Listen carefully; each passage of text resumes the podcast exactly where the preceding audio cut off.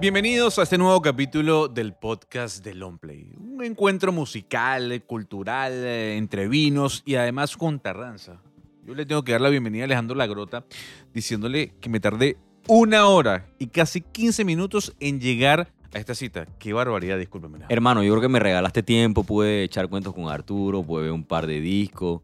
Eh, la pasé muy bien, la verdad. Lo Gracias. agradezco. Gracias, por favor. Mi nombre es Gonzalo Lázari. Ya saben, en Instagram, arroba Longplay Panamá. Es una tienda de discos, pero más allá de una tienda de discos, o de vinilos en este caso, es, una, es un encuentro para la música, para, para conocer un poco más allá qué hay detrás de ese personaje o de esas agrupaciones que nos inspiran a través de sus sonidos y de sus melodías.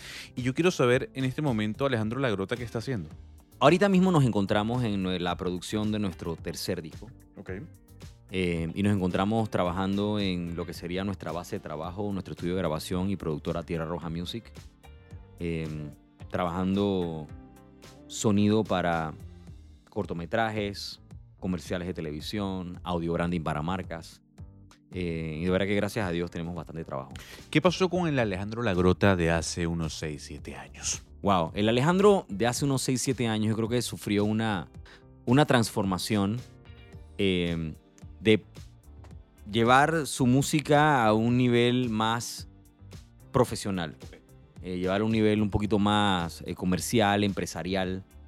Eh, nos dimos la oportunidad de poder crear una base, una, una infraestructura que no solamente me sirviera a mí como productor, sino también para la creación de productos nuevos, eh, creación de artistas nuevos. ¿Vives de la música, Alejandro? Sí, yo vivo full de la música. Pero como por tus composiciones o por lo que haces para otras personas. Yo vivo, lo que pasa es que son, es, un- es como una división, ¿no? Ok.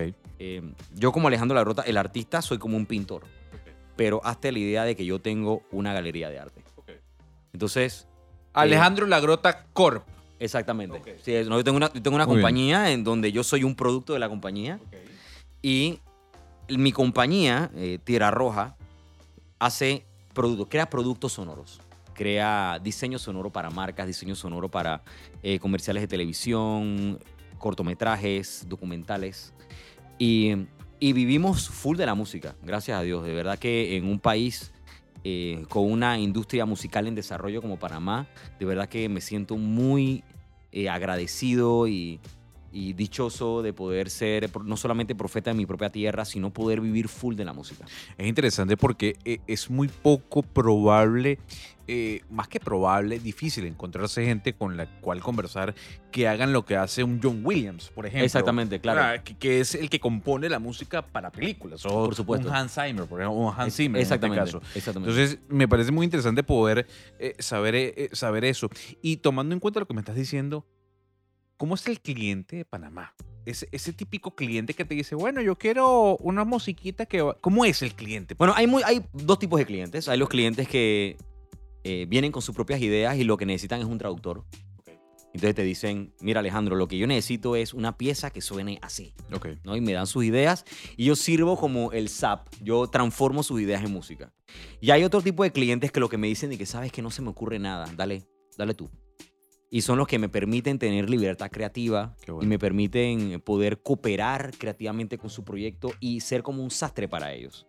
Y al final nosotros somos sastres de canciones. Nosotros somos sastres de escenas en lo que hemos de- podido descubrir lo que es el diseño de sonido, no solamente para artistas, sino para eh, audiovisuales, escenas como tal.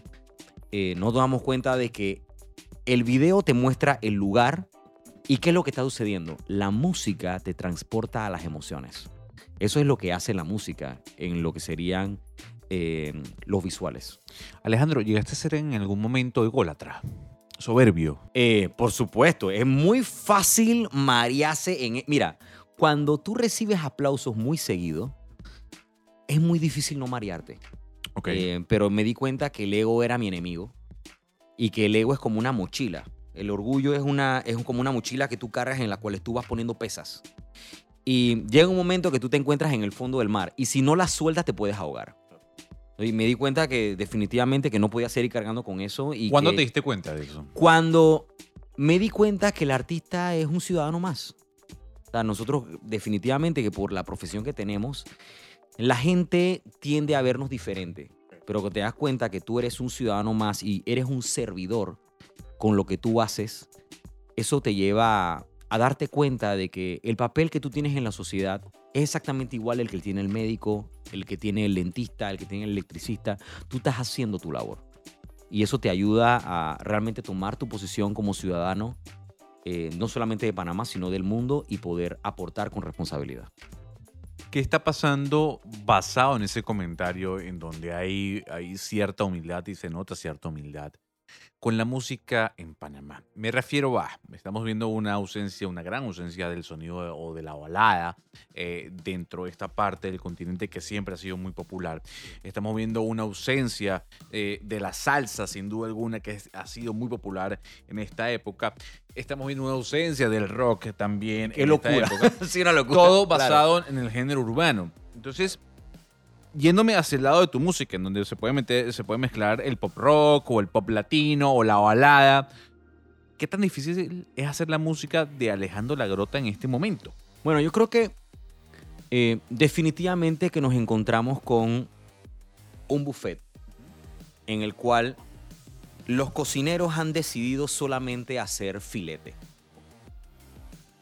También hay- tiene que hacer pescado y pollo. Si es un buffet, necesitamos pollo, pescado, arroz, poroto para poder combinar. Porque si no, tu- el plato está incompleto. ¿me Pero hay gente que quiere comer pescado o poroto. Por supuesto. Y tú te das cuenta cuando, cuando tienes entrevistas, ahorita mismo eh, nos encontramos en medio de una gira de promocional con nuestro nuevo tema que se llama No Sabes. Y tú lo ves, en cuanto la gente pone la canción, se queda y que, man, o sea, esto, que gracias por traerme esto, gracias por traerme este tipo de contenido, gracias por eh, atreverte a hacer algo diferente, ya que todo el mundo está yendo a la derecha, qué bueno que te está yendo a la izquierda. Eh, y yo no, yo no me veo con la responsabilidad de eliminar lo malo que pudiera estar sucediendo. Yo solamente hago mi aporte. Porque yo creo que lo realmente artístico es hacer una propuesta. Si no, sería una copia más de lo que está sucediendo. Pero cuando la gente te agradece, ¿será que está recriminando la posición de los DJs más que periodistas que están en las radioemisoras, que Yo son creo- los culpables de colocar la música que hoy Bueno, suena? yo creo que el DJ tiene una responsabilidad. Es, es un servidor a nivel de comunicación y nosotros como comunicadores no podemos eh, obviar la responsabilidad que tenemos para mandar un mensaje. Yo creo en lo personal que la música no solamente es para entretener, la música es para gobernar. Y porque los mensajes que estamos mandando gobiernan nuestros pensamientos. Yo por mucho tiempo de niño, yo fui instruido por Plaza Sésamo, Enrique Llana, eh, la música de Star Wars, eh, Journey, Boston, eh, Police, Rubén Blades. Y eso en mi ADN forma parte de lo que yo soy. Me, me crié con las poesías de Silvio Rodríguez, los cuales inclusive me enseñaron valores, me enseñaron a manejar la poesía, me enseñaron a afrontar problemas en la vida. Y yo creo que la música tiene una influencia en el individuo de tal magnitud que la música puede gobernar tus decisiones. Pero ¿hasta qué punto, hasta qué punto quienes están detrás de un micrófono son los responsables de que una sociedad escuche lo que está escuchando hoy en día? Porque la gente dice, oye, gracias por hacer este tipo de música. Gracias también al sistema de luces que tenemos aquí, que lo que hace es parpadear. Y Es como una que- discoteca, bro. Sí, estamos pretty, hay- estamos hay- chéveres, hay que estamos apla- hay, que aplaudirlo. Eh, pero más allá de eso, eh, el tema es cuando la gente te agradece por ese tipo de música, también están viendo un mensaje. ¿Por qué en la radio no suena eso? Yo creo que es una responsabilidad compartida. Eh, la responsabilidad no solamente es de los DJs. Yo creo que también hay mucha falta de conocimiento. Eh, cuando lastimosamente nos damos cuenta que algo funciona, tendemos a imitarlo. Y lastimosamente la música de fácil consumo puede inclusive transformarse en música chatarra, de, de fácil consumo, de, y es muy fácil no solamente venderla, es muy fácil distribuirla, es muy fácil producirla porque se hace en una computadora. Entonces, cuando vemos todas estas cantidades de beneficios, ¿por qué no lo vamos a hacer? ¿Me explico? Entonces, Todo lo nacional es bueno. no, existe dos tipos de música. Existe la música buena y existe la música mala. No importa el país que venga. ¿Cuál es la música mala para Alejandro La Grota? La música mala es la que carece de excelencia musical. La música mala es la que carece de propósito. La música mala podría ser eh, una música que eh, después de que tú la escuchas no te produce nada. Yo creo que hoy hemos perseguido mucho más el dinero que el arte. Cuando en el mundo del, arte lo que reina es el amor al dinero y no se contempla el arte, no sé si realmente eso puedes llamarlo arte. ¿Ok? Entonces yo creo que tenemos que definitivamente hay una música que se va a vender, hay una música que está ahí y yo no puedo eh, menospreciar el talento y el arte de muchísima gente que está haciendo hoy música eh, que hoy le llamamos urbano, porque hay gente que es muy talentosa, que hace un excelente trabajo. Eh, dentro de todas las cosas hay gente que está haciendo las cosas bien, hay gente que está haciendo las cosas mal, con buenas o malas intenciones. Hay de todo en la viña del Señor, pero yo sí creo que hay que tener también un poquito de responsabilidad en lo que nosotros hacemos. Porque también tenemos que tener un poquito de variedad. Tenemos que saber si vamos a hacer una canción, a qué público nos estamos dirigiendo, en qué hora vamos a transmitir ese tipo de música. Porque no es que ahora nos vamos a convertir en jueces de esas personas. Yo creo que hay para todos los gustos, pero nuestra responsabilidad es dar nuestra propuesta para que la gente pueda escoger entre lo bueno y lo malo. Tomando en cuenta esa respuesta, hay una duda que me surge y lo conversaba con Carlos Méndez hace unas semanas y tiene que ver con las plataformas digitales. Hay quienes dicen que las plataformas digitales han fungido como el gran emancipador de la música en todo el planeta. Claro. Sin embargo, desde un punto de vista como persona ligada a la música, más allá de mencionarme o denominarme musicólogo, eh, si hay algo que nos han enseñado eh, o nos han enseñado las plataformas es a no escuchar un disco, a escuchar canciones. Exactamente. Eh, estamos en la era de los playlists, no de los álbumes. Exactamente. ¿Qué para ti las plataformas han destruido el sentido de la música? El saberla disfrutar, Mm, gozar. mm, Yo creo, mira, yo vengo del mundo del acetato, Ok. ¿ok? Donde, donde tú ponías el acetato, entonces era como una experiencia, ¿no? No estaba, no, te sentabas en un sillón, entonces te tomabas un cafecito Claro. y disfrutabas de cómo se desarrollaba esta obra, porque realmente era como si estuvieras construyendo una película en la cual cada canción era una escena eh, con este director de cine que era este compositor o este artista que te estaba mostrando un universo de canciones eh, las cuales formaban parte de una historia, un momento en el que estaba viviendo en su vida. Eso es lo que es un LP para mí. Pero yo creo que la matriz y la columna vertebral de todo este tipo de documentos es la canción. Siempre y cuando haya una buena canción y haya una buena manera de contar una historia, no importa cómo lo hagas. Si lo haces en un medio digital, si lo haces en medio de un acetato, eh, porque también dentro del evento del LP también te acuerdas que existían los lados B. Sí, claro. No, supuesto, de verdad. Entonces, claro, Eh, y tú te ibas por el lado A, claro. ¿ok? Pero Claro. también te encontrabas con unas maravillas. que Sí, unas rarezas. Unas rarezas, esas cosas como que este artista y que bueno, no voy a poner esto en el playlist, pero te voy a dar este lado B donde puedo ser un poquito más experimental, experimental y puedo darte algo adicional para que conozcas un poco más de mi persona. Hoy nos encontramos frente a un mundo digital en el cual yo creo que la gran ventaja que tenemos es que podemos escoger. Y tenemos Pero- esa capacidad. Pero más allá de escoger, sí, tengo la posibilidad de poder disfrutar del single que salió en Sudáfrica el viernes, o lo que, Así se, es, lo claro. que se escucha en Bangladesh. Pero realmente, ¿cuánto estamos disfrutando? Te lo pregunto por qué. Porque Mm. cada viernes salen más de 12.000 canciones. Por ejemplo. supuesto. Entonces dices, supuesto. bueno, ¿cuándo yo voy a escuchar 12.000 canciones? Bueno, realmente es imposible eh, de la misma manera como hay yo no sé cuántos miles de restaurantes en Panamá y yo nada más puedo comer tres comidas al día. Pero la, la realidad es que yo creo que en la medida que nosotros sepamos y definamos cuál es nuestro gusto, eh, yo creo que la variedad lo único que hace es darnos más posibilidades. Dentro de esa variedad musical, también tengo que hablar de la variedad de estilos y de pensamientos que puede tener una agrupación o una banda. Y pensamientos además que se dirigen sobre la ciudadanía. El músico tiene que ser un no activista, sino un mensajero político. Mira, yo creo que todo mundo es político. Lo que pasa es que hemos, em, de alguna manera, confundido lo que es la politiquería de la política. Claro. La politiquería es esta consecuencia que vemos de estas cosas que nos molestan. Pero la política es el ejercicio de gobernar, el ejercicio de hacer gobierno, que desde nuestra trinchera lo hacemos desde la música. Eh, definitivamente que cada persona tiene derecho a tener una opinión sobre una visión eh, común. Debe, no sé, si así lo tiene, ¿por qué no comunicarlo?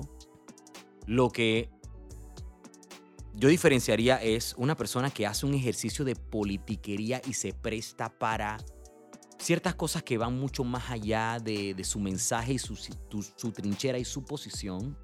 A una persona que, como eh, Rubén Blades, en, me acuerdo en mi infancia, eh, me enseñó a punta de metáforas cuál era su posición acerca de algunas visiones de situaciones que estaban pasando en el mundo y alrededor de él.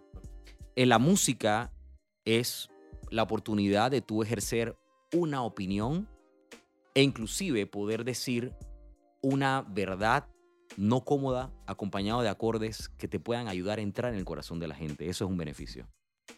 Alejandro Lagrota cantaría en el cierre de campaña de algún político, por ejemplo, algún acto político de algún candidato, algún presidente. Yo no, no se me has presentado nunca la oportunidad. ¿Pero lo haría? Eh, yo no, no, me, no me veo eh, haciéndolo. Eh, sin embargo, no te puedo decir de que de esta voz no veré. Yo creo que todo depende de cuál es el propósito. O sea, si tu propósito es eh, simplemente porque me están pagando o simplemente porque yo estoy tratando de sacarle provecho a mi país, eso es una cosa, pero si tú como músico, tú compartes los ideales de esa persona y tú cohabitas con una mentalidad común que es traducida por un pensamiento de una comunidad política y la música es un vehículo para poder llevar un mensaje de valor a la gente, no viéndolo desde una trinchera política, sino desde un plan de país. Y la música es parte de ese lugar que tú has escogido para poder ejercer tu parte dentro de un sistema de gobierno responsable, ¿por qué no hacerlo? Fíjate bien, Alejandro, yo tengo tres preguntas para ir finalizando esta, conversación porque la idea del podcast es que sea dentro de unos 15, 16 minutos y que la gente pueda disfrutar y echar para adelante, echar para atrás. Exacto, hay, Que, hay que recordar que estamos... Ah, exactamente. Exacto.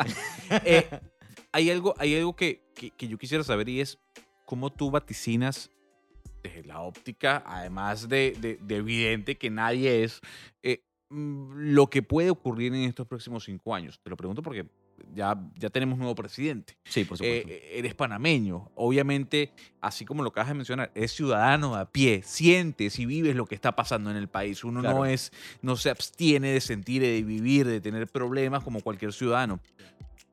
¿Qué vaticinas, qué esperas que pueda ocurrir en Panamá con el gobierno de Nito Cortizo? Mira, eh, yo no soy adivino ni vidente, eh, pero lo que yo sí te puedo decir es que el futuro de Panamá no depende de una persona, depende de la manera como nosotros dentro de la trinchera que nos ha tocado vivir, unos siendo como profesionales, otros siendo artesanos, como en mi caso siendo artista, otros siendo ejerciendo una labor dentro de una estructura gubernamental o pública, cada uno haga su debido trabajo, no esperando lo que el país haga por uno, sino uno haciendo lo que uno le toca hacer por su país. Y es como una fórmula matemática. La gente tiene esperanzas en personas, pero deberíamos tener esperanza en nosotros como comunidad, en nosotros como país, en nosotros como conglomerado. Lo mismo que pasa con la industria de la música. Muchas personas tienen la esperanza de poder encontrar un Mesías que alguien te descubra y que alguien pueda ahorrarte el trabajo a la hora de descubrirte y llevarte a la cima, cuando la cima es algo que te toca caminar, te toca construir, te toca aprender en el camino. Yo creo que en la medida de que nosotros como panameños sepamos cuál es el rol que nos toca y sepamos ser responsables con nuestra labor ciudadana, dejando de ver al individuo que está en la silla como el culpable o el mesías del país y viéndolo como un servidor adicional y sumándote tú a esa iniciativa, yo creo que podemos tener un mejor país. Alejandro, tú mencionas una, un símil o una metáfora dentro de tus palabras que me llama la atención. Y me llama la atención además por el hecho de que el equipo de producción me dijo, a ver, Alejandro ha tomado un, un camino en su vida que está ligado a Dios. Eh, eh, se ha acercado un poco más a él. Algunos dirían que puede ser extremista, otros dirían que simplemente encontró lo que él Sí. estaba buscando. Claro. ¿Cómo, ¿Cómo Alejandro Lagrota se encuentra en esta posición? O sea, sí, yo creí en Dios, pero ahora soy fiel a Él. ¿Qué cambió en Alejandro Lagrota? Mira, yo creo que lo que cambió fue que tuve una experiencia. ¿Cuál fue? Eh, mi experiencia fue que eh, me encontré con un Dios que estaba fuera de la caja de la religión. Ok. Encontré una oportunidad de ser perdonado. Yo recuerdo que una persona me, me llevó a leer la Biblia. Yo nunca me había leído la Biblia, eh, así como me había leído Harry, Harry Potter, La Guerra de las Galaxias. ¿Me explico? Eh, por la tradición. La gente te Claro. dice, la gente te dice de que no, que te vas a volver loco si te lees la Biblia, etcétera, etcétera. Este tipo de tradiciones locas. Entonces, ¿qué sucede? Uno empieza como uno durante la vida está practicando una religión que es la herencia de tu abuela, de tu tía, y al final es una opinión de otra persona. Claro. Pero yo creo que así como a mí me encanta, por ejemplo, las películas de ciencia ficción y que nadie me las venga a criticar porque mientras más mentira tengo una película, me encanta más. Entonces, a- a si algo a mí me molesta es que yo estoy súper emocionado para ver una película, entonces yo quiero ver Matrix y siempre viene alguien de que, ay no, Alejandro, esa película está malísima. Entonces yo dije, no, man, déjame verla. O sea, déjame ver la película. Entonces lo que yo hice fue que me tomé la tarea de leerme The Good Book. Me senté a leer la Biblia, me senté a leer las historias de Jesucristo, cómo este plan redentor de este Dios que lo dio todo por salvarnos a nosotros y perdonarnos de nuestros pecados entró a la escena cuando el mundo estaba completamente alejado de él. Y eso me separó de este concepto que yo tenía de que Dios era el culpable de todas las cosas malas que pasaban en el mundo. Eh, recibiendo ese amor, man, ¿cómo, ¿cómo no te vas a resistir a eso? ¿Me explico? Entonces yo lo que hice fue que, man, abrí mi corazón eh, y le di a Dios la oportunidad, así como un día le di la oportunidad a la cerveza, a una mala novia y a una mala canción. De la misma manera yo le di la oportunidad a Dios y le dije, ¿sabes qué, Señor? Yo te voy a dar play, loco. Y después al tiempo me di cuenta que él me estaba dando play a mí. Pero, porque cuando tú tienes una relación con Dios, nada puede haber un Dios, compadre. Eh, y yo lo que he hecho es simplemente eh, leer las escrituras y cumplir lo que está ahí. Y eso ha llenado mi corazón, eso me ha llenado de luz, me ha separado de la mentira, de la religión, de la tradición, de eh, el cuento que me decía mi abuelita, que si, que si tú comes carne en Viernes Santo te vas a convertir en trucha. Entonces eh, salí de todo ese poco de cuentos locos y me dediqué simplemente a estudiar la verdad. Y me encontré realmente con el testimonio de que la verdad te hace libre. Cuando tienes la información correcta, y eres, eh, tienes concordancia literaria, las cosas cambian. Fíjate bien, yo no me quiero despedir, Alejandro, porque además el tema de, de la religión es un tema bastante polémico, del cual yo no, no quiero ni debatir ni me interesa. No, hombre, Sí, ¿para qué? sí, no, sí, ¿Para sí, qué? Hay sí. que amarse y... Exacto. Sí, hay que amarse y hay que, y hay que realmente disfrutar de la vida. Hemos pasado de los medios, hemos pasado de la política, hemos hablado de qué está haciendo Alejandro Lagrota, hemos hablado de la balada, pero a ver, el equipo de producción del podcast dijo, escoge tres, tres vinilos, muéstralos y dinos por qué. Mi parte favorita, gracias. A ver, llegaste. para Bien, cerrar. hat, super cool. Ok, ok, empezamos. Empezamos. Pero te los voy a vender, quiero decir. Muy bien, Quiero que adelante. sepas que te los voy a vender. Bienvenido. Ok. Uno de mis vinilos favoritos, no puede fallar, es la música de John Williams de Star Wars. Mira, man, man, man, man. ¿Ok? Tú sabes una cosa, la música de esta película es una música que habla por sí sola. Después que tú ves Star Wars y tú te escuchas lo- la creación de John Williams, que me parece que es el mejor sastre que ha tenido la Guerra de las Galaxias, Muy bien. eh, tú escuchas la música de Darth Vader y tú sabes que el man llega. Sí, claro. ¿ok?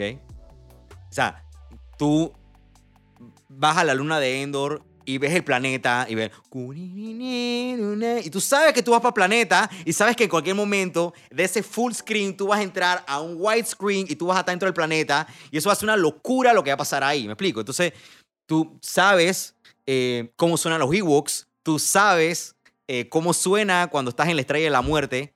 eh, y es una locura. Ok. Y eso me dio el amor a la música de soundtracking, a la música de películas. John eso Williams. me inspiró a poder hacer música para películas. Que es lo que hago hoy, Muy en la mayoría del tiempo. Siguiente disco. Siguiente disco. Man, vamos de mejor en mejor. Ok. Thriller de Michael Jackson. El álbum más vendido de toda la historia. o el Exacto, segundo, man. o el- Claro, como yo soy un man pop, me voy por lo más pop. ¿Ok?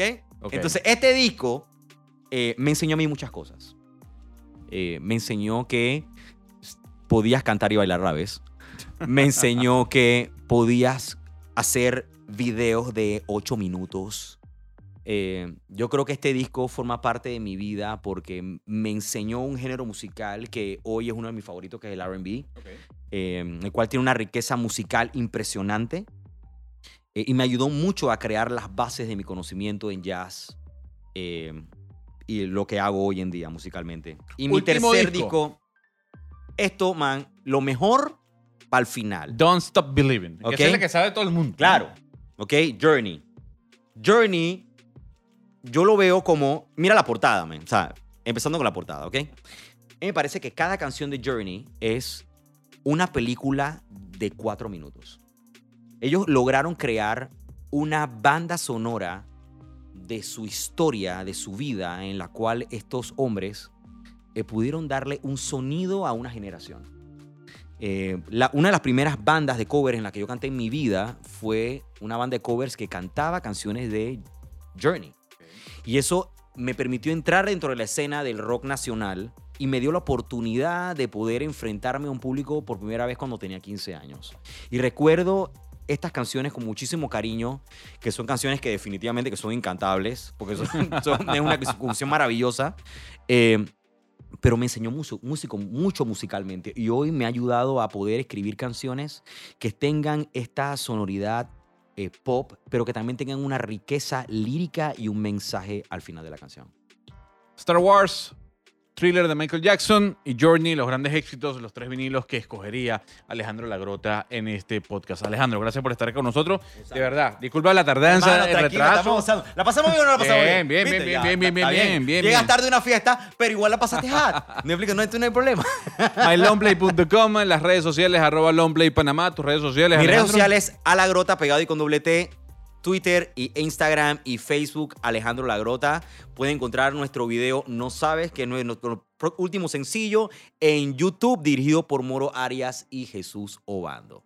Nos vemos y Vamos escuchamos para arriba. en el próximo episodio.